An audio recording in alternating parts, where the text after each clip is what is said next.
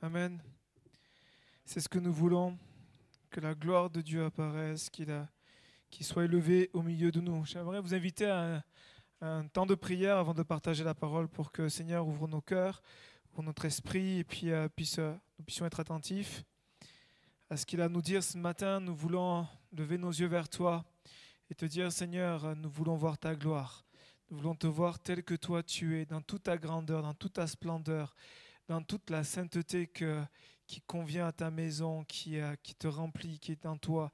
Tu es un Dieu trois fois saint. Nous voulons, Seigneur, ce matin, nous approcher de toi avec, euh, reconnaissance, mais aussi avec tremblement, parce que tu es Dieu parce que tu, as, es celui qui a, nous aime tellement, mais tu es celui aussi, Seigneur, qui est tellement tellement saint, Seigneur. Et Seigneur, nous voulons vraiment te dire merci pour ta parole, merci pour ton esprit, merci pour tout ce que tu nous donnes, tous les, les, bienfaits que tu nous accordes ce matin. Nous voulons te dire merci pour le privilège que nous avons de pouvoir recevoir de toi toutes ces bénédictions, que toute la louange et la gloire te reviennent, Jésus. Amen. Amen. On va partager ensemble la, parole de Dieu. On va euh, ensemble ouvrir la, Bible. J'espère que vous avez une Bible avec vous. On va partager euh, des textes qu'on a, pu voir ensemble déjà. Et le thème de, le titre de ma, prédication, de, de mon partage ce matin, c'est Qu'en est-il de l'espérance dans votre vie? Qu'en est-il de l'espérance dans votre vie? J'aimerais introduire ce, message avec deux textes euh, de la parole. Le premier se trouve dans 1 Corinthiens, chapitre 10. Si vous avez une Bible, je vous invite dans 1 Corinthiens, Nouveau Testament, vous passez euh, les évangiles, actes, vous poursuivez en Romains, vous arrivez dans 1 Corinthiens au chapitre 10. Et on va lire euh, à partir du verset 6. C'est un texte sur lequel je reviens parce que c'est un texte qui, euh, me parle vraiment pour, euh, pour nous et qui est riche d'enseignements. 1 Corinthiens chapitre 10, je vous laisse chercher, chapitre 10, verset 6. On va aller jusqu'au verset 12.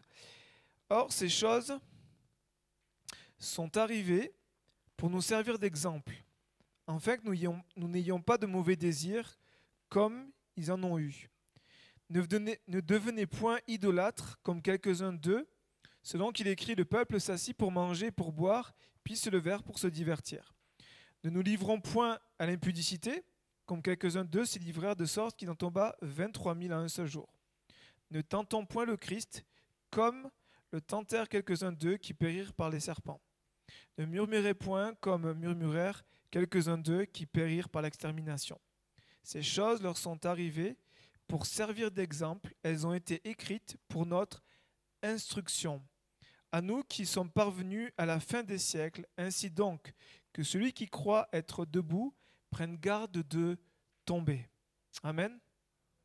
Ces choses nous ont été, leur sont arrivées pour nous servir d'exemple et pour qu'elles soient pour nous une source d'enseignement, d'instruction. Et j'aimerais qu'on puisse avoir une deuxième lecture en lien avec ce texte-là. C'est que il va parler, en fait, l'apôtre Paul va parler de ce qui est arrivé euh, au peuple hébreu dans le désert, notamment dans ce qui s'est passé dans Exode chapitre 32. On va lire seulement le premier verset. Exode chapitre 32, seulement le, le premier verset qu'on va lire ensemble. Il nous est dit, le peuple, voyant que Moïse tardait à descendre de la montagne, s'assembla autour d'Aaron et lui dit, allons, Fais-nous un Dieu qui marche devant nous, car ce Moïse, cet homme qui nous a fait sortir du pays d'Égypte, nous ne savons pas ce qu'il est devenu. Il y a ici plusieurs choses qui sont pour nous importantes à, saisir, et j'aimerais ensemble qu'on essaie de comprendre comment ce peuple qui a vécu tellement de grandes choses est tombé dans l'idolâtrie. Comment ce peuple qui a vécu des miracles, et on va le voir, est tombé si bas. Ils ont eu comme cet ascenseur, ces, montagnes russes sont montées tellement haut pour redescendre tellement bas, à se faire un veau d'or et puis à se prosterner, à dire, voici ton Dieu qui t'a sorti d'Égypte. On va voir qu'il y a plusieurs choses qui sont euh, importantes pour nous à saisir. La première chose, c'est que, revenons dans le contexte. Ce peuple-là a connu les dix plaies d'Égypte. Ils ont été esclaves pendant de génération en génération, leur père, leur grand-père, leur arrière-grand-père. En fait, le seul travail qu'ils connaissaient, c'était esclaves de Pharaon. Ils étaient esclaves. Donc imaginez euh, la carrière qu'ils devaient avoir. Qu'est-ce que tu veux faire toi plus tard? Esclave. Toi, esclave. Et toi, esclave. Et toi, ben, peut-être chef des esclaves. Mais bon, euh, c'est très limité.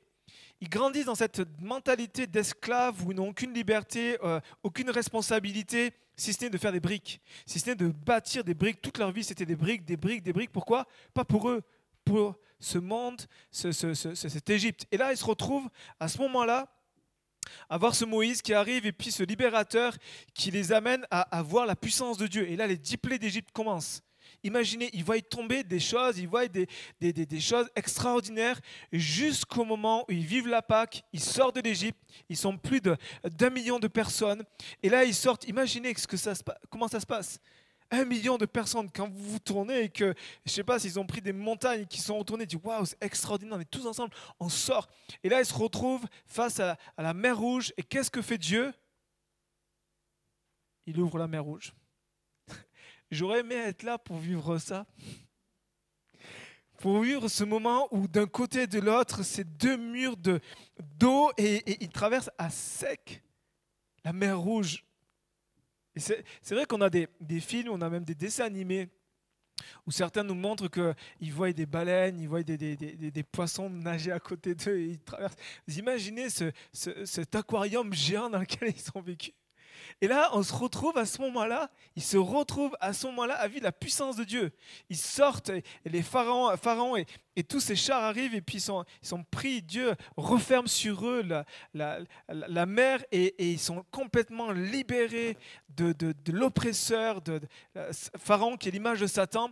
Et là, ils commencent la liberté. Ça y est, ils sont libres et ils chantent, ils célèbrent, ils adorent. Il y a des cantiques qui sont amenés. Marie, la, sœur de euh, Myriam, pardon, la sœur de, Moïse, va commencer à prendre le tambourin et puis à, chanter les cantiques et à célébrer Dieu. Vous trouvez tout ça dans l'Exode. Et après arrive le moment de l'épreuve, le moment où Dieu va les amener à dépendre non plus d'un système, mais de lui. Et on voit ce peuple qui va commencer à être mécontent, à dire à un moment, ils viennent à peine de sortir, vous le voyez, c'est assez impressionnant. Ils viennent à peine de sortir de l'esclavage et puis dire, ouais, maintenant en Égypte, on avait de la viande. En Égypte, on avait des concombres. En Égypte, on avait des choses à manger. Et si on n'a rien? Et puis là, Dieu va envoyer la manne, il va envoyer ensuite des cailles pour, parce qu'ils demandaient de la viande. Et puis à un moment, il dit, mais pourquoi nous a fait sortir d'Égypte pour nous faire mourir dans le désert? On n'a pas d'eau. Puis là, à ce moment-là, Dieu va faire le miracle. Moïse va frapper sur le rocher d'Oreb et de l'eau va sortir du rocher. Vous avez déjà vécu ça en rando? Vous avez soif, vous n'avez pas de gourde, vous tapez dans un rocher? Et l'eau apparaît. Jamais j'ai vécu ça. Jamais dans notre esprit, de l'eau va apparaître de rocher. Ils vivent le miraculeux de Dieu. Ils vivent la nuée, euh, la gloire de Dieu qui apparaît lorsque Moïse monte à la montagne. Ils vivent des choses tellement puissantes. Et pourtant, on vient de le lire, ce peuple-là arrive à dire, bon allez, allons, Aaron, on ne sait pas ce qui est devenu Moïse, fais-nous un Dieu. Fais-nous un Dieu euh, qui nous a fait sortir d'Égypte, pour lequel nous allons euh, célébrer, nous allons l'adorer. Et l'impatience, l'impatience les a conduits à complètement perdre leur espérance. Parce que le, le texte nous dit, Exode chapitre 32, voyant que Moïse tardait, c'est-à-dire que leur espérance était tellement fine que tout d'un coup, l'impatience a pris le dessus et puis dire, bon, ben allez, on va faire par nous-mêmes. On va prendre notre leader et on va faire comme nous on veut. Donc Moïse, allez, lève-toi et puis fais-nous un Dieu. Et puis, euh, pardon, Aaron, lève-toi et fais-nous un Dieu. Et puis Aaron a, été pris par la pression et puis s'est laissé porter par, par, le, ce, mouvement qui, qui est arrivé sur lui. Et ils avaient besoin d'avoir un visuel. Alors que le Dieu qui était en train de les libérer, les avait libérés, ne s'est pas manifesté visiblement, ils avaient besoin d'un visuel. Pourquoi? Parce que pendant toute leur vie, ils étaient habitués à avoir des dieux qui étaient visibles. Souvenez-vous des, des dieux égyptiens, de tout ce que vous avez pu connaître des Égyptiens, de, l'histoire, vous avez eu euh, la connaissance de différents, de tous les dieux qu'il peut y avoir, et puis qui étaient représentés par des, statues euh, mi-dieu, mi-homme, et puis euh, c'était leur Dieu. Et donc, les, les, Hébreux grandissent avec cette mentalité-là, et lorsqu'ils sortent de l'Égypte, ils ont toujours ça à l'esprit. On a besoin du visible. Parce que l'espérance n'est pas visible. Lorsqu'on espère, on ne voit pas On va le voir dans quelques temps. Il y a un texte qui nous dit que lorsque nous voyons, ben, on n'espère plus parce que si nous le voyons, nous ne sommes plus dans l'espérance. L'espérance nous conduit toujours à marcher par la foi, à voir ce qui est invisible. Et là, ils avaient besoin de visible. C'est pour ça qu'ils ont fait un, un veau d'or. Et ils se sont retrouvés à ce moment-là où ils étaient comme ils avaient comme perdu leur espérance. Ce Moïse-là, on ne sait pas ce qu'il est devenu. Et c'est comme si tout d'un coup, l'espoir qu'ils avaient mis à un homme, à un leader, se perdait. Et là, c'était, ils étaient complètement perdus et ils se sont égarés et éloignés de Dieu. Ils se sont retrouvés à, revenir à des choses qu'ils avaient délaissées. Et lorsque le désespoir nous tient, lorsque le désespoir nous envahit, nous baissons la garde nous euh, baissons les bras, nous abandonnons, nous arrêtons de nous battre, nous, euh, nous rendons les armes, nous rebroussons le chemin, et puis parfois on, revient à ce qu'on a délaissé, parce que on n'a plus d'espérance. Ce en quoi nous on croyait, ben, tout d'un coup s'effrite, et puis on, retourne à ce qu'on a délaissé. Et toutes ces choses-là ont fait qu'ils ont laissé leur, on l'a lu, ils ont laissé leur mauvais désir, diriger leur vie, ils ont été livrés à l'impudicité, ils ont tenté le Seigneur, ils ont murmuré. Ça, ce sont tous les symptômes de tous les enfants de Dieu qui n'ont plus d'espérance, qui vont laisser les mauvais désirs diriger leur vie, se livrer à l'impudicité, tenter le Seigneur et commencer à murmurer. Et on voit que lorsque ils vivent ça, le Seigneur il va les frapper fort. Et la Bible nous dit que ces choses-là que nous voyons dans l'Ancien Testament, sont pour nous un moyen de recevoir l'instruction pour notre vie spirituelle, pour notre marche chrétienne, pour que nous puissions dire Seigneur, où c'est que j'en suis au niveau de l'espérance? Est-ce que je continue à espérer en toi? Et l'espérance, c'est pas dire, bon, ben, euh, vous savez, comme quelqu'un qui va espérer gagner le loto qui va acheter son billet, puis qui va attendre devant, euh, devant la télé, qui va attendre que les numéros sortent, et puis va espérer, puis finalement ça s'effrite. Ou j'espérais que et finalement. Non, non, l'espérance est beaucoup plus forte que ça. Et j'aimerais euh, nous encourager. C'est que là, Dieu est en train de les enseigner. Il voulait leur enseigner quelque chose. Il était en train de vouloir les enseigner à marcher non par la vue, mais à marcher par la foi à lui faire confiance. Le Dieu qui t'a sorti d'Égypte est toujours fidèle. Le Dieu qui t'a sorti de la situation où tu étais, qui t'a sorti de ta misère, qui t'a sorti d'une vie sans espoir, est toujours fidèle. Il tient toujours ses promesses. Et tous ces miracles et les prodiges que le peuple euh, avait vécus avaient pour but de révéler au peuple la fidélité de Dieu. Quand Dieu a manifesté ses prodiges, quand Dieu a manifesté ses miracles dans le désert, qu'il a ouvert la mer en deux, qu'il a, euh, a, toutes ces choses qu'on vient d'échanger, en fait, tout cela avait pour but de prouver, de montrer au peuple que Dieu est fidèle. Amen. Dieu veut nous, veut marquer nos cœurs, veut vraiment imprégner nos vies de sa fidélité. De sa fidélité. Il est fidèle. Et pourquoi ils ont fait ce veau d'or? Parce qu'ils n'ont pas cru la fidélité de Dieu. Ils ont dit, déjà, ils ont centré non plus, ils sont plus centrés sur Dieu, ils sont centrés sur l'homme.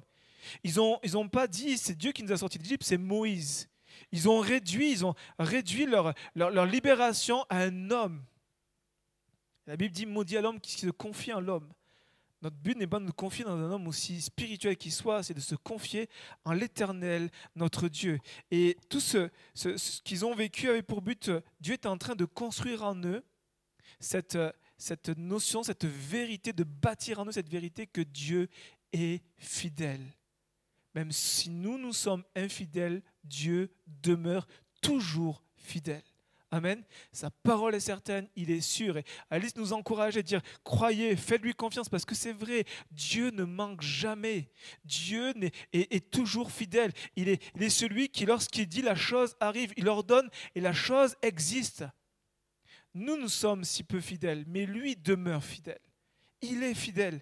Et alors que le peuple avait vécu pendant ces temps en Égypte, avait, euh, pendant leur séjour en Égypte, a été vraiment un temps pour eux où Satan est venu complètement détruire leur espérance. Vous imaginez Il y a quoi comme espérance pour un esclave? Je me suis intéressé pendant des années à l'histoire d'esclavage de, des Africains, du peuple noir qui a, qui a vécu euh, toutes sortes d'esclavages dans différents pays. Il n'y avait aucune espérance.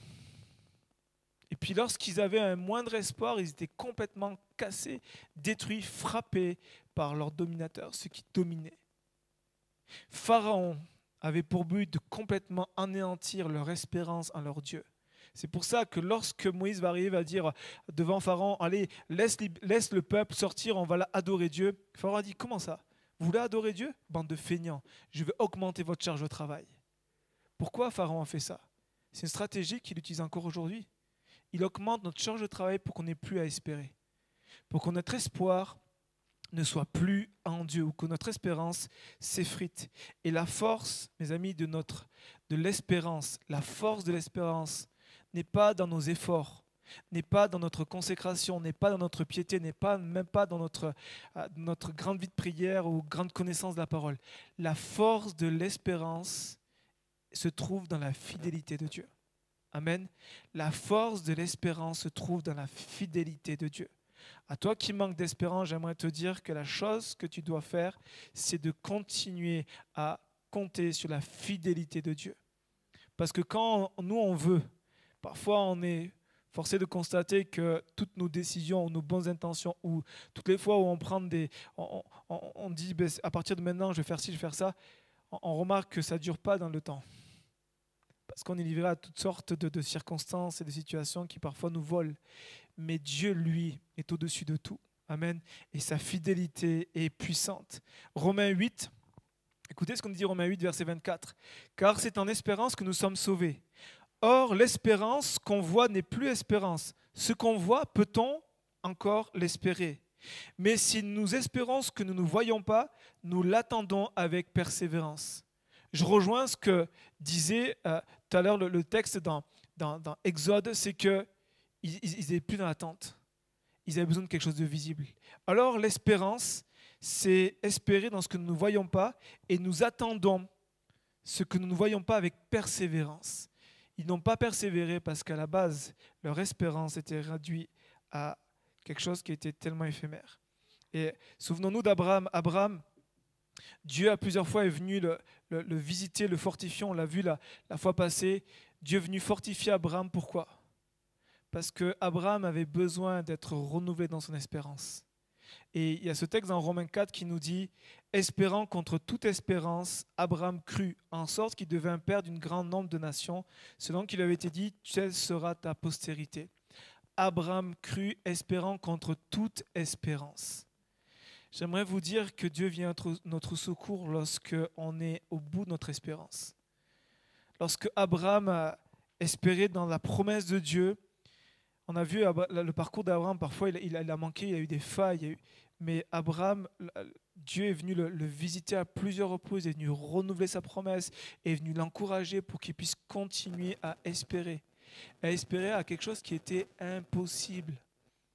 Impossible pour lui de d'avoir un enfant, d'avoir, c'était possible. Sa femme était stérile, il était âgé de plus de 100 ans. Comment avoir un enfant? Logiquement, dans toute la, la logique humaine, c'est impossible. C'est pour ça que euh, l'apôtre Paul nous dit, Abraham a espéré contre toute espérance. Mais grâce à la fidélité de Dieu, Dieu est venu le visiter. Vous revoyez le parcours, combien de fois Dieu vient le visiter. Il vient lui dire, tu seras d'une grande nation, père d'une multitude. Et puis Dieu à plusieurs reprises vient le visiter. Et j'aimerais vous dire que Dieu vient à notre secours lorsque nous manquons d'espoir, lorsque notre espérance est en train de s'effriter. Malgré ses failles, il a fait confiance en Dieu, il a cru en sa parole. Amen. J'aimerais rapidement partager avec vous deux points. Le premier point que j'aimerais partager avec vous en lien avec cette introduction, c'est que l'espérance est beaucoup plus grande que ce qu'on peut penser. L'espérance est beaucoup plus importante dans nos vies chrétiennes que ce qu'on peut même imaginer. Parce que la première chose qu'on voit, c'est qu'on euh, a cette espérance que nous donne l'Évangile. C'est la plus grande de toutes les espérances. Venez avec moi dans Colossiens chapitre 1. Si vous avez une Bible, Colossiens chapitre 1, verset 21. Colossiens, donc se trouve dans les Épîtres, chapitre 1, verset 21. On va lire les trois, euh, trois versets du 21 au 23. Colossiens chapitre 1, verset 21. Et vous qui étiez autrefois étrangers et ennemis par vos pensées, par vos mauvaises œuvres, il vous a maintenant réconciliés par sa mort dans le corps de sa chair, pour vous faire paraître devant lui saint, irrépréhensible et sans reproche. Si du moins vous demeurez fondés et inébranlables dans la foi, sans vous détourner de l'espérance de l'évangile que vous avez entendu, qui a été prêché à toute créature sous le ciel, et dont moi, Paul, été fait ministre. L'espérance de l'évangile. Voici la force du christianisme, l'espérance de l'évangile. C'est quoi cette espérance de l'évangile? On le voit juste les versets juste avant. C'est qu'un jour, on paraîtra devant lui. C'est que tout ne s'arrête pas ici-bas. L'espérance de l'évangile, c'est que le fait que nous sommes nés de nouveau, nous sommes nous n'appartenons plus à ce monde, mais nous vivons pour le royaume de Dieu. Amen. Ça, c'est la force du christianisme. Vous savez, en tant que pasteur, j'ai fait plusieurs obsèques et euh, il y a une différence nette entre des obsèques où la personne est née de nouveau, elle est partie avec le Seigneur dans la gloire, et une personne où on ne sait pas. Je ne peux pas m'avancer, je ne peux pas dire sauver ou pas sauver, je ne connais pas la personne. Mais parfois, on, a fait des obsèques et, de voir la douleur et la souffrance de dire, en fait, euh, il est parti, mais on ne sait pas où il est. C'est quelque, chose qui est tellement douloureux et qui est tellement fort dans la vie des gens. C'est une souffrance qui est dure à vivre. Mais même si, pour nous qui sommes enfants de Dieu, la, séparation est dure, la souffrance de, ne plus avoir la personne, de ne plus parler, plus échanger avec lui est dure, mais il y a l'espérance glorieuse de l'Évangile. C'est que nous savons qu'il est rentré dans la patrie céleste. Nous savons que notre, notre frère, M. Pellardi, est rentré dans la patrie céleste. Nous savons que tant d'autres qui nous ont devancés sont rentrés et un jour nous rentrerons dans la patrie céleste. Si nous tenons ferme, si, comme dit l'apôtre Paul, si nous demeurons fondés et inébranlables dans la foi, dans cette espérance de l'évangile que, hey, ça, tout a beau s'arrêter, si on a beau tout perdre dans ce monde, on a une place qui nous est réservée dans le ciel. On a une maison dans le ciel. On a des richesses dans le ciel, on a des trésors. Jésus va dire, ne recherchez pas les richesses de ce monde, mais recherchez les richesses d'en haut. Celles où il n'y aura ni rouille, où il n'y aura ni voleur qui pourra atteindre cette richesse-là. Toutes ces choses-là, c'est une réalité pour nous en tant qu'enfants de Dieu. Et c'est vrai que si nous perdons de vue l'espérance de l'Évangile, nous vivons comme les gens d'ici-bas. Nous nous soucions, nous nous, laissons, euh, nous repartons comme, euh, comme le peuple hébreu sont revenus esclaves. Ils ont été libérés, mais dans leur pensée, dans leur mentalité, ils vivaient comme des esclaves. Nous avons été libérés de ce monde, non plus pour vivre comme des esclaves, esclaves du matériel, esclaves de tout ce qui est ces choses qui nous soucient, qui nous prennent la tête, qui, qui parfois même volent notre vie de prière, notre foi, notre communion avec Dieu. Dieu nous dit, mais ça, ce n'est pas le plus important. Le plus important, c'est le royaume de Dieu. Il ne faut pas négliger ces choses-là. Mais nous devons apprendre à vivre avec cette espérance vivante. En tout cas, laisser jaillir cette espérance vivante que nous paraîtrons devant lui saints, irrépréhensibles, donc sans défaut et sans reproche. Comment? Par Jésus. Uniquement par Jésus. Ce n'est pas par nos efforts, c'est par Jésus. Et cette vie sur terre, elle est pour nous un moyen d'amener le maximum, dire, hey, regardez, il y a une espérance plus glorieuse. Et nous savons, la Bible nous dit, elle est claire, que plus les temps vont avancer, plus les temps vont être durs, plus les ténèbres vont s'épaissir. Et c'est important pour nous de prendre considération que c'est le temps pour nous de pouvoir aussi annoncer, de partager autour de nous que tout ne s'arrête pas ici-bas, qu'il y a une vie après cette terre, qu'il y a une éternité, qu'il y a un royaume dans lequel le roi nous attend. Donc euh, on voit que l'espérance, c'est beaucoup plus important que ce qu'on peut les penser. Ce pas juste j'espère c'est qu'une espérance vivante qui nous est attachée. Plusieurs fois, l'apôtre Paul va dire, souvenez-vous de l'espérance, rappelez-vous de l'espérance. Il parle ici de l'espérance du salut, qu'un jour nos yeux verront Jésus. Amen. Et j'aimerais vous dire, dans les circonstances difficiles que vous traversez, que vous vivez, rappelez-vous de ça. Moi, combien de fois ça me garde, ça me bénit de me dire, Seigneur, quand je regarde ma souffrance, ma douleur, mes difficultés, quand je compare ça à ce qui m'attend, Seigneur, c'est pas comparable. Même si ce que je vis est réel et concret, tangible, et ce que et que l'espérance, je ne la vois pas encore, je ne vis pas encore ces choses-là. Mais Seigneur, tu nous as donné ton esprit, tu nous as donné ta parole qui nous montre que, Seigneur, ça va être glorieux, ça va être tellement puissant, ça va être tellement fort. Imaginez cette nouvelle vie, plus de souffrance, plus de douleur, plus de combat, plus de problèmes, plus de, de, de, noirceur dans nos pensées, plus, de, plus rien que la, joie, la, bonté, l'amour, la, la, ce sera l'allégresse, ce sera tellement puissant. Et l'apôtre Paul nous encourage. Plusieurs fois, on dit Souvenez-vous, rappelez-vous. Ensuite, l'espérance. La deuxième chose que je vais voir avec vous, c'est que l'espérance est la base de notre foi. Hébreu 11, verset 1. Vous connaissez ce texte? Pour ceux qui ont l'habitude de la Bible. Or, la foi est une ferme assurance des choses qu'on espère, une démonstration de celles qu'on ne voit pas. Comment Comment avoir l'assurance des choses qu'on n'espère pas? S'il n'y a plus d'espérance, notre foi est vaine. Ce qui fait la force de notre foi, c'est l'espérance. Or, la foi est une ferme assurance des choses qu'on n'espère. Voici le cœur du verset. Enlevez l'espérance à la foi, votre foi ne marche plus. Votre foi ne fonctionne plus.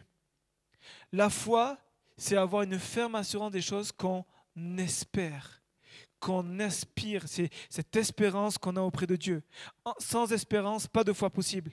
La troisième chose que nous pouvons voir, c'est que l'espérance aussi est une, est une force, elle est le socle de notre service et de nos combats. 1 Timothée chapitre 4 verset 10. Ce texte-là, c'est un texte que je me suis rappelé régulièrement qui dit, Nous travaillons en effet et nous combattons parce que nous mettons notre espérance dans le Dieu vivant qui est le sauveur de tous les hommes et principalement des croyants. Nous travaillons, nous combattons parce que nous mettons notre espérance dans le Dieu vivant. Ça, c'est ce qui va nous garder du découragement. Ça, c'est ce qui va nous, qui va nous garder de, du relâchement, de l'abandon, parfois dans nos services, dans notre vie de prière, dans nos combats. Parce que si nous combattons mais que nous ne mettons pas notre espérance dans le Dieu vivant, mais dans l'homme, ou dans une institution, ou même, j'aimerais dire, dans une église, on va vite perdre.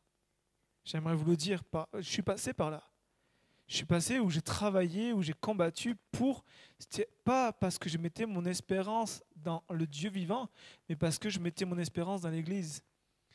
Ben, je ne vous raconte pas le découragement que j'ai traversé, que j'ai vécu. Alors que tout ce que nous devons faire doit être centré non pas sur l'homme, mais centré sur Christ, centré sur celui qui est notre espérance vivante.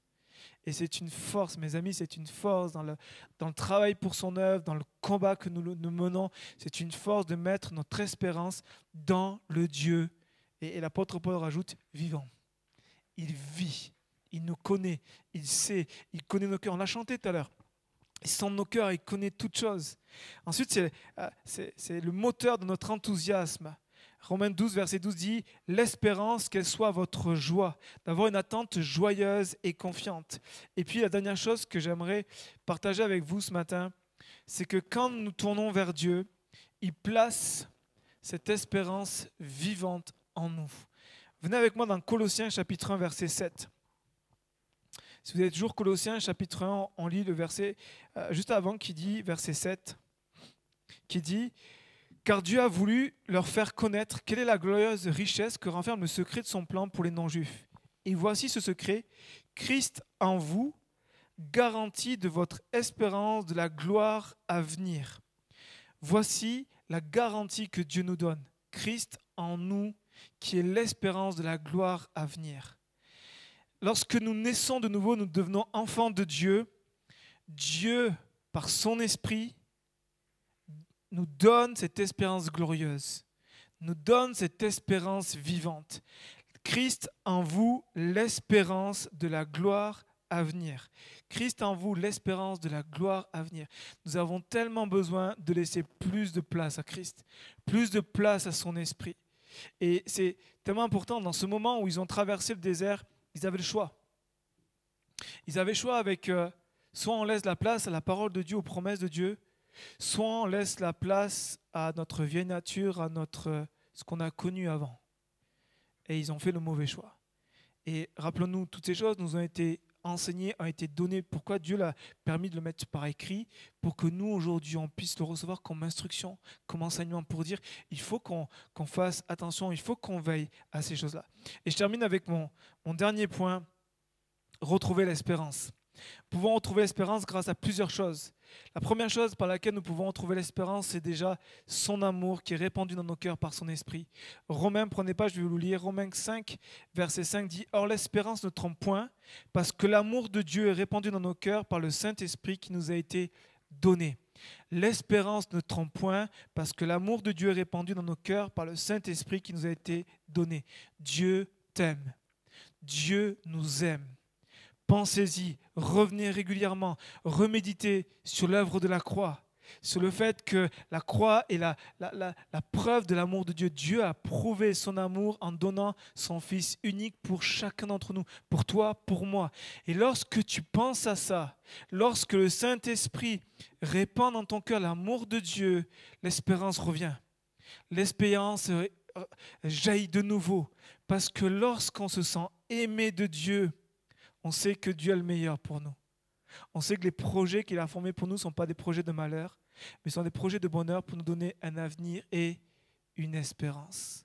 La deuxième chose que nous pouvons lire, je, passe rapidement, la deuxième chose, c'est que pour revenir, pour retrouver l'espérance, c'est se nourrir des Écritures.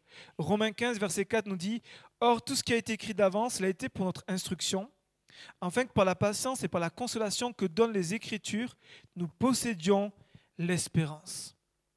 L'écriture, c'est par l'écriture, donc par la Bible, c'est en nourrissant de ce livre-là que nous allons posséder l'espérance. Donc quand l'apôtre Paul dit que nous pouvons posséder l'espérance, c'est que nous pouvons être dépossédés de l'espérance. C'est que nous pouvons perdre l'espérance. Donc d'où l'importance de retrouver l'espérance à travers la consolation et la patience que donnent les Écritures. C'est vrai qu'il y a des fois dans nos vies, ce que nous traversons, on ne peut pas le maîtriser ça nous tombe dessus. Mais j'aimerais vous dire que souvent, ce que nous vivons sont les conséquences de nos choix. Pas tout le temps. J'aimerais vraiment être, équilibré dans ce que je veux dire et puis avoir de la nuance. Euh, parce que parfois, on, subit des choses qui, qui, nous tombent dessus, on ne l'a pas cherché, on ne sait pas par choix, c'est que, poum, ça nous tombe dessus. Mais parfois dans nos vies, et réfléchissons à ça, parfois dans nos vies, nous vivons, nous subissons les conséquences des choix qu'on a faits moins tu vas te nourrir de la parole. Et là, je ne dis pas de lire simplement, je, vous parle de, nourrir, de prendre le temps de, de chercher, de comprendre, d'assimiler, de recevoir. Plus on va prendre le temps de nourrir de la parole de Dieu, plus notre espérance va être grandissante. Plus on va se détourner de la parole de Dieu, plus le désespoir va frapper notre cœur. Et à un moment, on va chavirer. Et ça, c'est tellement important pour nous. Je sais que c'est des choses que vous savez, mais c'est important de se le rappeler, de dire régulièrement, il faut que je puisse me nourrir, pas juste lire, mais me nourrir de la parole, me nourrir que ce soit comme une, nourriture où je suis rassasié de, euh, mon âme est rassasiée de sa parole. Et troisième point, c'est que nous avons besoin aussi de prier pour ça. Éphésiens chapitre 1 verset 18, l'apôtre Paul va dire qu'il illumine les yeux de votre cœur, qu'il illumine les yeux de votre cœur pour que vous sachiez quelle est l'espérance qui s'attache à son appel et quelle est la richesse de la gloire de son héritage qui réserve au sein. C'est en lien avec ce que je vous disais tout à l'heure. Le fait parfois de vivre cette vie chrétienne comme sans espérance de l'évangile. Ce que l'apôtre Paul est en train de dire, dit, je prie pour que Dieu illumine les yeux de votre cœur pour que vous puissiez vous puissiez comprendre, que vous puissiez vous rappeler, que vous puissiez saisir quelle est l'espérance qui s'attache à son appel. Le, le, Dieu de ce monde aveugle nos vies. Satan, qui est le prince de l'air, a pour but de frapper d'aveuglement tout le monde et aussi le peuple de Dieu. S'il arrive à aveugler le peuple de Dieu, le peuple de Dieu ne vit plus comme un peuple racheté, il vit plus comme un peuple qui est juste de passage sur cette terre, il vit comme un peuple qui va planter ses tentes, planter son habitation et vivre seulement sur cette terre, et la priorité c'est cette terre. Et ce qui fait qu'on rencontre tellement de choses après qui, viennent polluer nos vies, dans nos vies chrétiennes, parce que on a, on a été aveuglé. On a oublié que, hey, c'est passage, hey, les amis, La vie sur cette terre, elle n'est que passage. Plusieurs fois, la Bible nous dit, nous encourage, on est des pèlerins. On est des pèlerins. On va rien laisser sur cette terre. On est venu sans rien, on laissera rien. La seule chose qu'on emportera, c'est tout ce qu'on aura fait pour le royaume de Dieu. Et l'apôtre Paul dit, je prie pour que Dieu illumine les yeux de votre cœur. La prière pour que Dieu illumine. C'est ma prière. C'est ma prière, que ce soit notre prière pour dire Seigneur, illumine les yeux de notre cœur pour qu'on ne cesse pas aveugler, qu'on ne cesse pas avoir par l'ennemi de nos âmes qui va nous amener à vivre une vie qui ne va pas être à ta gloire ou qui ne va pas être différente de ceux qui ne sont sans espérance, mais que nous puissions vraiment euh, être remplis de l'espérance pour que les gens disent Hey, comment ça se fait que tu as autant de joie? Comment ça se fait que malgré tes circonstances, tu es rayonnante Tu veux vraiment savoir? Voici le secret. Moi, j'ai rien, c'est lui qui est tout. Voici Jésus-Christ. Et j'aimerais terminer, j'aimerais terminer avec ce dernier point c'est que c'est son œuvre c'est l'œuvre de Dieu de nous renouveler dans l'espérance. Pourquoi je vous dis ça? Parce que tout ce que je viens de vous dire sont des moyens, mais ne plaçons pas notre confiance dans ces moyens-là. Plaçons notre confiance en Dieu. L'apôtre Paul va dire, Romains 15, verset 13, que le Dieu de l'espérance, que le Dieu de l'espérance vous remplisse de toute joie, de toute paix dans la foi, pour que vous abondiez en espérance par la puissance du Saint-Esprit. Le Dieu de l'espérance, c'est de lui, par lui et pour lui que sont toutes choses. Que le Dieu de l'espérance vous donne, vous remplisse de toute joie, de toute paix dans la foi pour vous abondir en espérance par la puissance du Saint-Esprit. Par la puissance du Saint-Esprit. Une fois que nous recevons cette vie de, de l'Esprit, que nous vivons, que nous sommes renouvelés, encouragés, fortifiés par l'Esprit, qui nous remet cette joie, cette paix, qui va faire abonder notre espérance, ce que je viens de vous dire, qui est la prière, qui est de se nourrir la parole, qui est de, de, vivre cet amour, de se souvenir de l'amour de Dieu, sont seulement des moyens pour cultiver l'espérance. Mais j'aimerais vous dire que l'espérance, on ne peut pas la fabriquer, on ne peut pas la créer. C'est seul Dieu qui nous la communique par son esprit. Amen. Il est le Dieu de l'espérance qui nous communique cette espérance glorieuse et merveilleuse. Alors j'aimerais ce matin nous encourager que ce soit ici, que ce soit aussi sur Internet, à ce que vous puissiez euh, prier, chercher le Dieu de l'espérance pour dire j'ai besoin d'être renouvelé. Je ne veux pas finir, mourir dans le désert. Je veux aller dans cette destinée glorieuse. Je veux être fermement attaché aux promesses de Dieu. Il est fidèle. Et je sais qu'un jour, il y, a ce chant euh, que, que, j'aime qui, qui dit, je sais qu'un jour mes yeux verront Jésus. Vous connaissez ce chant? Je sais qu'un jour mes yeux verront Jésus. Et euh, c'est une expérience glorieuse de voir Jésus. On verra un jour Jésus et on passera l'éternité avec lui. Et j'aimerais encourager peut-être ceux qui pas encore cette, euh, cette assurance de leur salut dire mais est-ce que moi je verrai Jésus Où c'est que j'irai après ma mort? J'aimerais ce matin que vous puissiez faire la paix avec Dieu, vous réconcilier avec Dieu, dire Seigneur, pardonne-moi pour ma vie sans toi. Je te veux dans ma vie, j'ai besoin de toi et viens placer en moi cette expérience glorieuse qui va être une force pour triompher des circonstances, des difficultés et des combats de la vie. Amen. On ferme les yeux quelques instants. Seigneur, merci pour ta parole qui est source d'espérance, qui vient, Seigneur, nous renouveler, nous encourager dans cette espérance glorieuse. Nous savons, Seigneur, que tous ceux qui confessent ton nom, qui t'ont accepté comme Seigneur et Sauveur en cette espérance glorieuse. Et je prie pour ton peuple, je prie pour nous, pour que tu nous aides, que tu nous renouvelles dans cette, dans cette espérance euh, vivante, Seigneur. Nous prions pour que tu illumines les yeux de notre cœur, afin que nous puissions nous rappeler, que nous puissions comprendre, Seigneur, quelle espérance glorieuse qui est attachée à ton appel. Seigneur, je prie pour que nous ne laissons pas l'ennemi de nos âmes, Seigneur, nous amener à vivre une vie ici-bas sur cette terre comme si tout se jouait ici-bas. Seigneur, euh, nous vivons ici, nous, nous avons nos deux pieds sur terre, nous avons notre cœur dans le ciel. Et je prie pour que ton peuple, Seigneur, puisse vraiment briller cette espérance glorieuse. Seigneur, merci aussi d'étendre ta main sur tous les amis tous ceux qui n'ont pas encore cette espérance glorieuse, qui n'ont pas fait la paix avec toi, je prie ce matin pour que par ton esprit, tu puisses vraiment, Seigneur, les réconcilier avec toi, que ton esprit vienne les convaincre, afin qu'ils puissent s'attacher à toi réellement et marcher avec toi, qu'ils puissent, Seigneur, revenir et venir à toi, te laisser toute la place, que tu puisses transformer, changer leur vie et qu'ils puissent vivre cette nouveauté de vie. Seigneur, merci, parce que c'est toi C'est de toi, par toi et pour toi que sont toutes choses. Nous voulons vraiment te dire merci pour l'expérience glorieuse que nous avons, Christ en nous, l'expérience glorieuse que nous avons. Seigneur, nous ne sommes pas comme ceux qui sont sans espérance. Tu as placé en nous l'espérance. Je prie ce matin pour qu'elle puisse jaillir de nouveau. Je prie ce matin pour qu'elle puisse vraiment être le moteur de nos vies au nom puissant de Jésus. On ne veut pas être comme ce peuple qui euh, se lamente, qui murmure, qui se plaint, mais nous voulons continuer à espérer dans ta fidélité. Notre Dieu, tu es fidèle. Nous te bénissons parce que oui Seigneur, tu es fidèle en tout temps. Que toute la louange et la gloire te reviennent Jésus. Amen. Amen. Que Seigneur vous bénisse. On, salue tous nos amis sur, Internet. Que Seigneur vous bénisse richement. On vous dit à très bientôt. Soyez bénis, encouragés euh, par le Seigneur. Amen.